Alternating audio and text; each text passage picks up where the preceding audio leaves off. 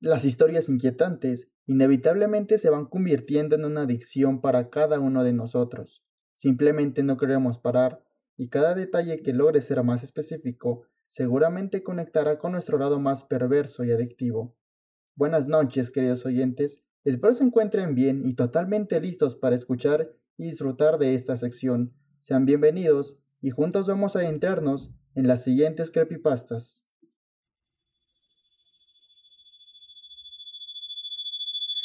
La mujer del pozo. Desde que era niño he vivido en casa de mis abuelos, y pese a que sea una sorpresa para los demás, ellos aún poseen un pozo dentro de su hogar, en el área del patio. Otra cosa que les tomará por sorpresa es que a pesar de estar en uno de los estados más peligrosos del país, en el pueblo donde yo vivo no existe delincuencia.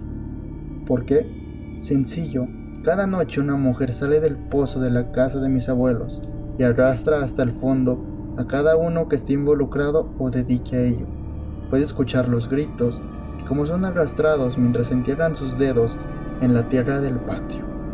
A veces quedan algunos trozos de uñas, de dedos o de piel sobre él, pero siempre es cuestión de esperar unas horas para ver el patio nuevamente limpio. Y sí, también desaparece la sangre, ya que queda completamente desvanecida.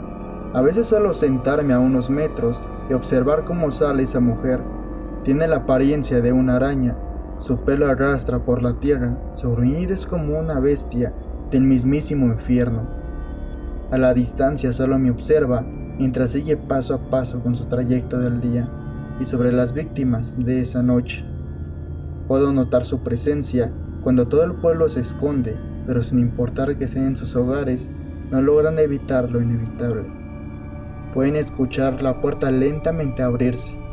Pueden escucharse los pesados pasos acercándose a cada uno de ellos lentamente, mientras solamente tratan de defenderse con las diferentes armas que pueden poseer.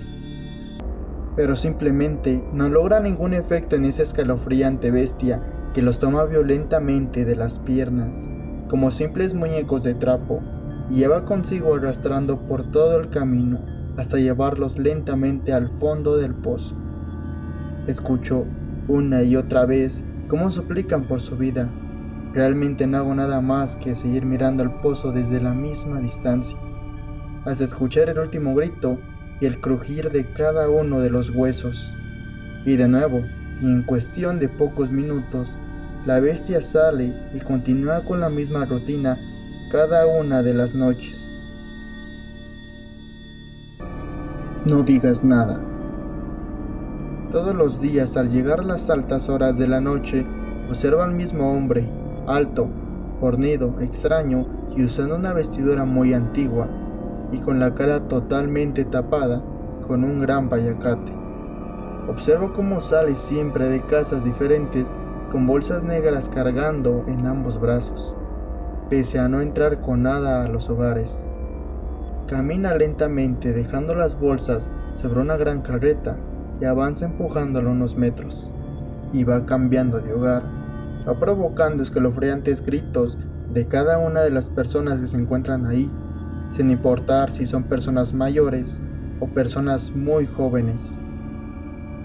Todo comienza con un simple toque a la puerta para luego comenzar a tener una presentación muy formal, ofreciendo servicios de trabajo, como cualquier persona. Solo es cuestión de que él logre dar un paso al interior de la casa para comenzar con cada actividad sangrienta, de manera menos cruel, ya que aquellas personas que no le permiten el paso, o tan siquiera decir una palabra, parten de este mundo de las peores formas y por algo sus gritos desgarradores son capaces de alcanzar muchos metros de distancia. Cada hogar queda con las marcas de la masacre, peor que las clásicas películas norteamericanas. Y va de nuevo, sale con las bolsas negras cargando con sus brazos y prosigue las mismas actividades. Siempre que me mira al salir de llevar a cabo cada acto, solamente me dice, no digas nada. Hay momentos donde los caminos a recorrer son muy largos y por lo mismo, cada cierto tiempo se detiene para poder comer algo de lo que ha llevado cargando, junto con una bebida extraña que obtiene de esa pesada carga. El sabor es extraño y horrible, pero no veo que haga gesto alguno cuando lo bebe. Sinceramente parece un adicto a ello. Siempre me sorprendo de lo amoroso que puede ser con los diferentes animales que se encuentran en el camino, y tan solo con avanzar un poco más. Ahora parece que su apetito se ha hecho presente ya que su cargamento se ha agotado con el largo camino, y su mirada se centra completamente en un pequeño pueblo en medio de la nada. Se ven muy pocas casas, pero para él no hay cantidad mínima. De nuevo se hacen presentes esos pesados pasos hasta la primera casa. Toca la puerta y sí, ocurre de nuevo. Ese hombre de nuevo me mira y me dice, no digas nada. Y sí, ese hombre es mi padre. El extraño ente. Siempre las personas pueden mirar mi hogar como uno más. Se ve pequeño, pero siempre es un martirio permanecer tiempo ahí dentro. Y no por el espacio, pues en cualquier momento puedo ver a esa mujer, con un largo vestido blanco completamente roto y manchado de sangre, con esa mirada pálida y putrefacta, observando cómo deja esas manchas en el piso marcando su camino mientras avanza a una dirección desconocida. Pero como cada día, al llegar al final de él, no hay nada más. Jamás hay nada. Es imposible ver la televisión cuando la interferencia se vuelve constante, cuando algunos gritos salen de todas partes de la casa y el ruido de los pasos por el piso se vuelve la problemática como todos los días. De nuevo volteo y veo algunas siluetas oscuras detrás de mí, mirándome desde la cocina hacia el sillón de la sala donde me encuentro sentado. A veces prefería cuando no lo eran y solo me pedían que parara, que dejara de hacer cualquier cosa que estuviera haciendo en ese momento y los dañara.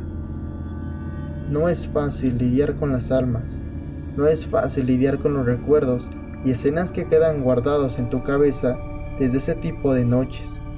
Tengo que aceptar que siempre algo me obligó a hacer cada uno de esos actos, pues siempre en mi cabeza se hace presente ese ente, que es como un animal parado en dos patas, con un par de grandes cuernos y una voz muy temible, a la cual simplemente no puedo negarme. Tal vez la peor parte es cuando lo veo parado frente a mí y pone sus dos enormes manos sobre mi cabeza y me hace saber que si no obedezco terminaré peor que las otras personas. En ese instante puede escuchar que tocan la puerta. Es una chica relativamente joven, alta, delgada, muy bella. Puede que eso sea lo que más dolerá más, destruir su belleza por una temible obligación. Me pide ayuda, pero lo único que me veo obligado a hacer es jalarla al interior de mi hogar.